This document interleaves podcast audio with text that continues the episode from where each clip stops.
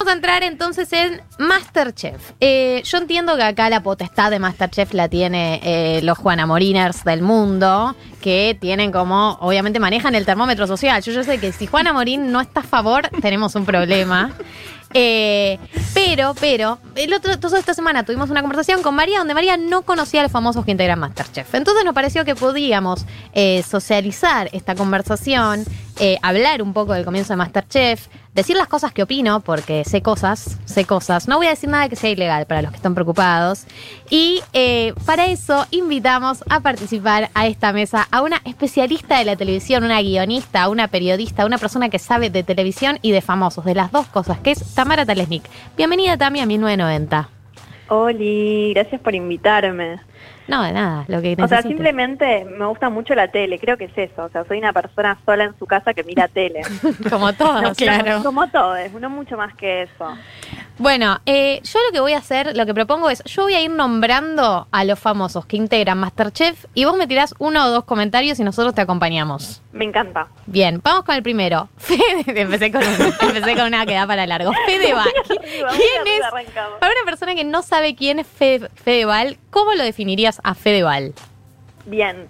Feval, conocido, o sea, se hizo conocido originalmente porque eh, es el hijo de Carmen Barbieri, eh, vedette histórica de este país, y de un eh, capo cómico que era Santiago Val. Es decir, es como un hijo del teatro de revista. Fedeval, eh, voy a decir algo que suena antisemita, pero lo puedo decir porque soy judía, Galia también. Es un típico eh, egresado de Ort Medios, es un típico Ort Montañeses. Los que sean del palo van a entender esto que estoy diciendo a la perfección. Eh, es un chico un poco banana, a mí me parece que es muy divertido, eh, que es de lo mejorcito del certamen, quiero decir. Entiende la dinámica. Entiende todo de Ve a la cámara, le habla. Ya tiene tres realities encima. Sí, o sí, sea, tiene mucho reality, eh, te levanta cualquier cosa, te rema todo, tiene un muy buen timing, eh, a mí me divierte mucho a la vez. eh, lo conocemos mucho por sus por sus líos de chicas, por sus novias y también porque tuvo un final eh, eh, muy choto con Barbieles que incluyó una denuncia por violencia de género. Me parece importante siempre decirlo más allá de hablar de lo simpático que es y etcétera. Así es. Ese es Fedeval, es el participante que es como el langa. Yo le digo es como, es como el canchero, ese es, ese es, el- Es el banana. es el banana. De pregunta definitoria. ¿Lo, Sí. ¿Lo quiero a Fedeval o no lo quiero? Eh. ¿Cómo, ¿Cómo tengo que manejarme frente a esto? Es muy La sociedad difícil. argentina se hace esa pregunta. Una, una no quiere quererlo, una no quiere quererlo, pero Pero es comprador. Ok. sí, tiene algo, hay que decirlo. Ok, bien. Bien, participante número dos, el polaco. Me encanta porque estás viendo el mismo el mismo slide que yo y te salteaste el primero. No, no me salté, no me salté el primero. Tengo otro Ah, orden, me parece. ok, tenemos el mismo orden. Bueno, el polaco. eh, bien, bueno, histórico cantante de cumbia, muy famoso por su hit eh, Deja de llorar. Eh, ex de Karina la Princesita, tiene una hija con ella que se llama Sol y después tiene dos hijas más con otras señoras. Eh, este año, bueno, eso es lo que hay que decir del polaco. Le fue muy, muy bien, ganó un bailando por un sueño. Eh, y ahí agarró como un perfil mucho más mainstream y por fuera era movida tropical. Claro, Y, eso. es eh, su, su- su movida mainstream es reciente. Hasta hace poco era como un cantante más de, de eso, de, de la mundo más de la cumbia y etcétera, y no era tan de los medios Telefe, el 13. Pero bueno, a Karina la, la amamos. Sí. A Karina la amamos. Ella no ama tanto al polaco y hay que decir nuevamente, perdón que juntos arrancamos con esto, pero hay que decir que este año eh, su ex, Valeria, la mamá de su segunda hija, está esperando la instancia de juicio oral, eh, si no me equivoco, por violencia. También. También hay que, hay que decirlo. Tercera Eh, participante, Iliana Calabró. Iliana Calabró. Ay, nos encanta Iliana Calabró. Iliana, otra histórica del- de, los bailando y los cantando, hija de otro histórico del teatro de revista que fue Juan Carlos Calabró, hermana de Marina Calabró. Para Marina Calabró, periodista de espectáculos. Ok. Sí. Ah, sí, Marina es... no Está en el programa de, de la, ¿no está en el programa de, De La Ángel, Nata? O de no sé en Sí, qué programa en está de ahora. radio, de radio está en la nata, sí. Sí. Ok, sí, la conozco. Bien, y cuando estaba en el bailando hace un par de años, si no me equivoco, creo que ganó un cantando un bailando hace muchos años, se hizo famosa porque le llevaba al jurado un tiramisú. Entonces estamos esperando todos que haga su famoso tiramisú. Eso es lo más importante de.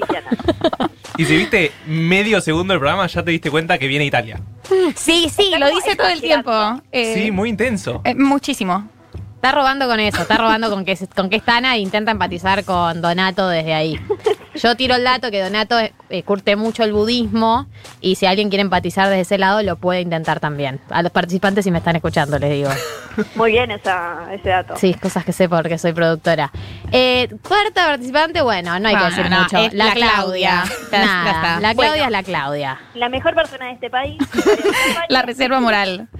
La mamá de Dalma y Janina, las hijas de Maradona, empresaria, empresaria teatral, le ha ido bien.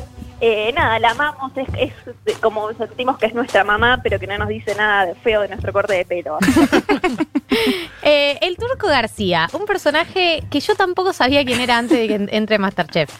bueno, yo sí te voy a contar por qué. El Turco García es un ídolo de Racing Club, pero tuvo un momento muy lindo en Twitter hace un par de años porque eh, obviamente es un señor que está retirado, también fue ET, eh, pero tuvo un momento muy bueno porque sacó su libro, su autobiografía, eh, no recuerdo bien quién era su ghostwriter, pero la verdad que estaba buenísimo y hubo como unos fragmentos que se hicieron virales y en los que contaba unas anécdotas muy zarpadas, como por ejemplo cuando murió el padre y, tomó merca del pecho del padre, una cosa medio muy border, pero que le da como un color al turco. Y para mí el turco entra en una categoría de participante que es el tierno hashtag humilde, que al público argentino le encanta.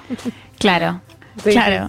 Ese es el participante del pueblo. Claro. Como Claro. que está ahí, nadie sabe bien por qué, porque no forma parte de ese tipo de famosos que están ahí, pero eh, sí, empatizamos. Y el primer plato fue un poco todos nosotros. ¿Viste? Hizo unas mollejas y le puso mucho caviar. Tipo, le Ay, dieron caviar. Y pensó que le era puso mermelada, pensó que era mermelada al principio. A mí me das caviar también, le pongo un montón. No sé por qué, no lo probé nunca, No, pero por siento supuesto. Es caro, dame tres. Claro. Dame tres porque es gratis. Me parece que es una lógica con la que empatizo. Totalmente.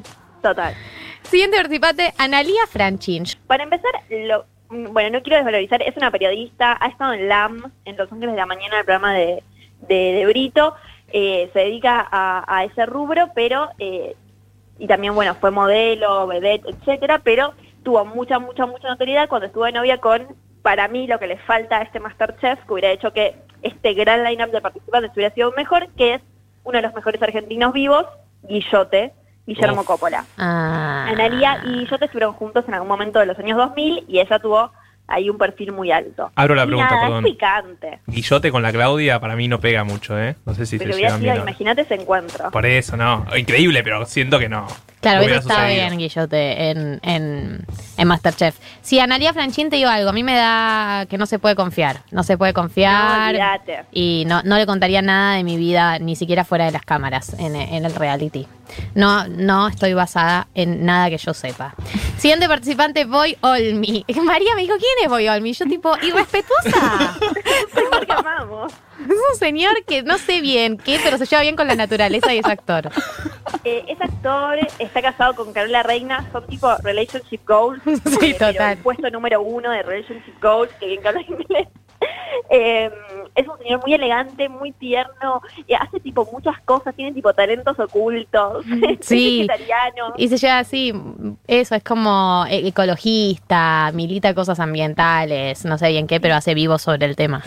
Y otro dato que nos gusta mucho del que no hay que olvidarnos es que cuando se hizo la, la adaptación local de La Niñera fue nuestro Mr. Sheffield. Claro, Ok. que es ¿En, un dato que me gusta mucho. a mí. en qué año se hizo esa adaptación local? no sé. Y en algún momento de los 2000, habría que googlearlo. Ahí, ahí. María, Bien, bien. María, no nos preguntes cosas que no podemos responder. Eso es una María, traición Por favor. al aire.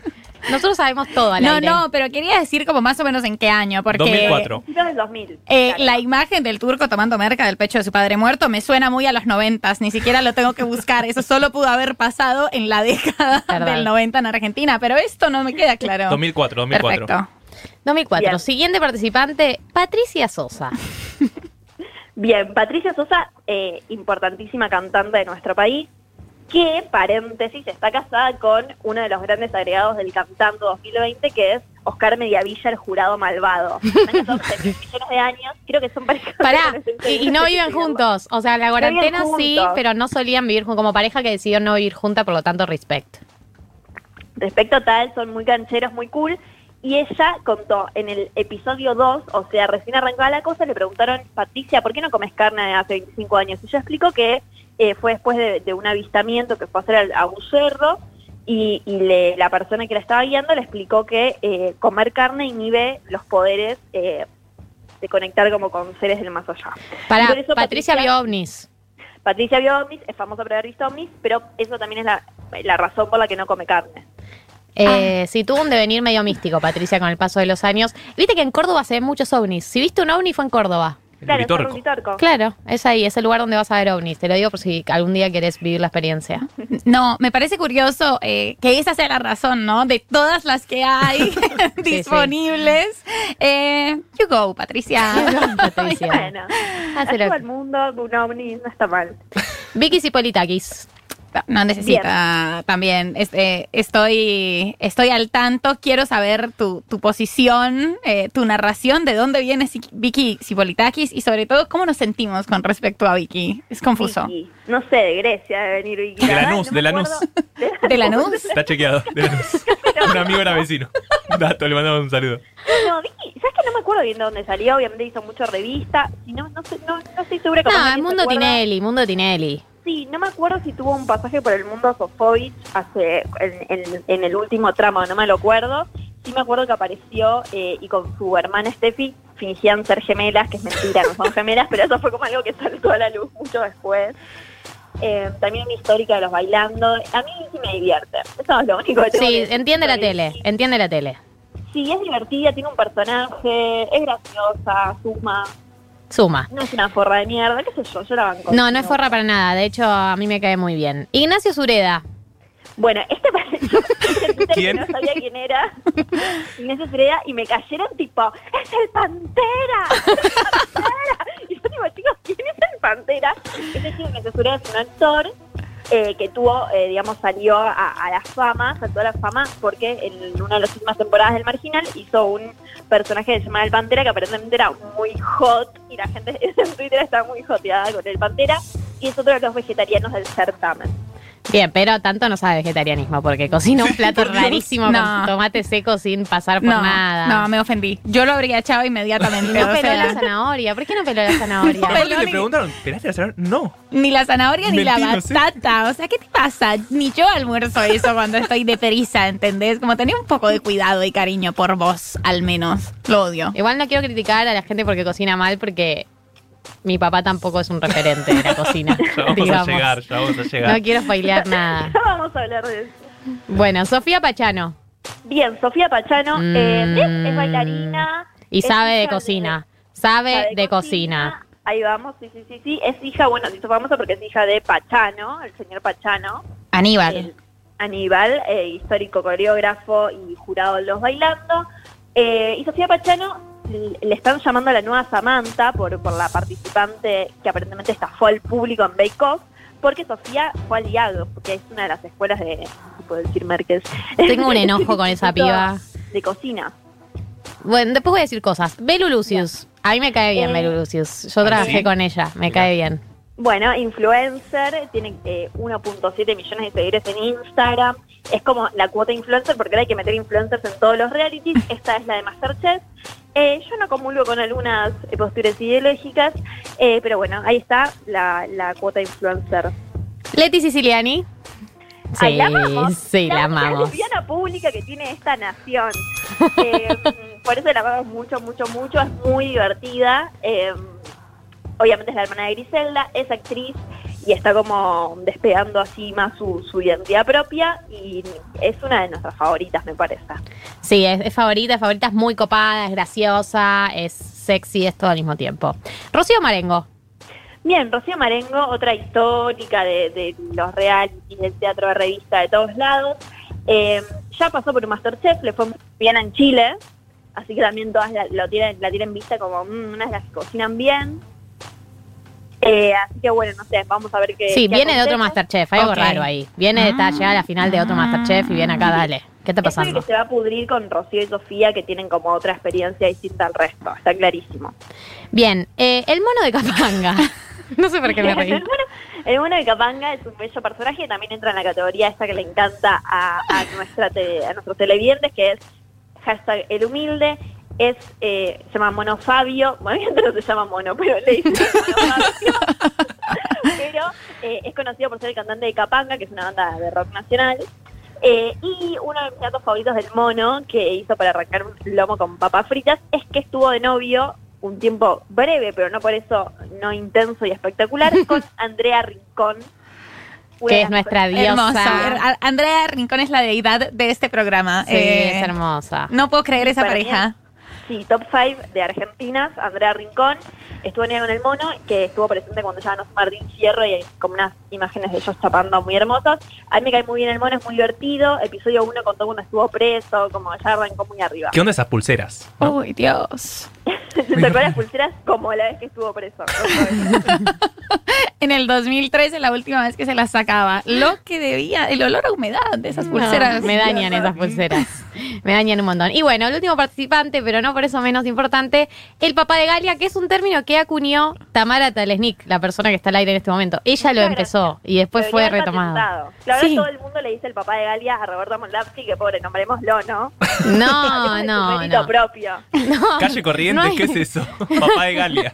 Además de ser el papá de Galia, podemos contarle a María que es un comediante que le va muy, muy, muy bien en, en la taquilla cada vez que está en cartel. Eh, y bueno, y es un poco nuestro favorito por motivos evidentes. Sí, es, es nuestro favorito por motivos evidentes. Acá llega el momento que yo hago mi editorial, ¿no? Voy a hacer mi editorial de Masterchef. Voy a decir lo que pienso. Después sale filmado, tipo las de. Después la suben este recorte que es mi editorial del programa 1990 sobre el tema Masterchef. Yo quiero decir algo que me molesta mucho de Masterchef. Y voy a ser muy franca con esto. En el cantando y en el bailando está lleno de gente que no sabe cocinar, perdón, que no sabe cantar y no sabe Y bailar. tampoco cocinar. Tampoco saben cocinar. Pero principalmente no saben cantar y no saben bailar. Van al cantando y van al bailando porque el juego es que no sepan bailar y no sepan cantar y que haya alguien que cante bien y haya alguien que cante para el orto. El criterio para poner el puntaje es otro. Es qué, qué ofreces para la previa, es si mejoraste, es la propuesta artística. Hay otros criterios de puntaje. En cambio, en Masterchef para mí hay una injusticia originaria que ya la voy a denunciar desde el momento de ahora. Ya la quiero denunciar. Porque para por que sepan dudas. que claro, que no es porque el día de mañana le va mal. No. Yo el día cero estoy denunciando esto. Que es. Vos no podés convocar a un mismo reality a una persona que hizo el IAG, a una persona que cocina muy bien y a una persona que no sabe cocinar, y no estoy hablando del papá de Galia, aunque si se sienten identificados con eso, puede pasar. Y puntuar a todos con el mismo criterio que es el criterio gastronómico, porque hasta ahora lo único que hemos visto es que puntúan con criterio gastronómico, prueban la comida y te critican la comida. No te critican nada más y no te elogian nada más. Entonces, hay una desigualdad de hecho y de base que la vamos a ver desarrollarse a lo largo de los capítulos. Yo solo quiero decir esto. ¿Puedo decir mi teoría Sí. sobre esto? Yo creo que eh, Masterchef todavía, o sea, el producto Masterchef todavía, eh, o sea, se presenta como eso, una competencia de, de- de- de cocina desde el vamos, que lo es obviamente, pero que eh, el bailando es tipo, mira, como dicen ellos siempre, es como, esto es un espectáculo, esto es un show, y como que está mucho más blanqueado en esto y más puesto en, en escena, me parece, el hecho de que es medio toda una gran joda, y de hecho, digo, a ver, Moria Casal no sabe cantar, Mediavilla es productor musical, pero no sabe cantar, igualmente están eh, juzgando a los participantes, mientras que en el Masterchef son todos chefs. Entonces, me parece que está todo cubierto como una, de una sacralización y una rigurosidad mucho más alta que, que esos otros realities de competencia, ¿no? Sí, yo estoy de acuerdo, pero entonces convoca a toda gente que sepa cocinar, porque a ver, eh, ellos sabían que habían algunas personas que no sabían cocinar tan bien, e igual decidieron convocarlas. Entonces, para mí es, o sea, ¿qué onda? No, no, eso es injusto y te cagás en, en las personas porque yo voy a decir algo también, otra cosa que voy a decir diciendo verdades. Eh, todo bien con que es un show, la tele, pero no es divertido ir a que un jurado te linche. O sea, no es un buen plan para nadie, aunque sea la tele, aunque sea todo mentira y sea todo un juego. Si vos no cocinás bien, como pasó esta semana con este chico Ignacio, por más que sea todo un show y sea toda la tele, ir a la tele a grabar en la semana a que el jurado te, te linche y te diga lo tuyo es horrible, sos un, sos un sin criterio, eh, no es un buen plan tampoco. Entonces, o, hacemos un equilibrio para que le vaya bien, le vaya mal a esa persona eh, porque se guían por otro criterio, o convocar a toda gente que tenga más o menos el mismo nivel de cocina, si vas a criticar a todos con, con ese, ese, ese nivel y ese criterio. Valga la redundancia.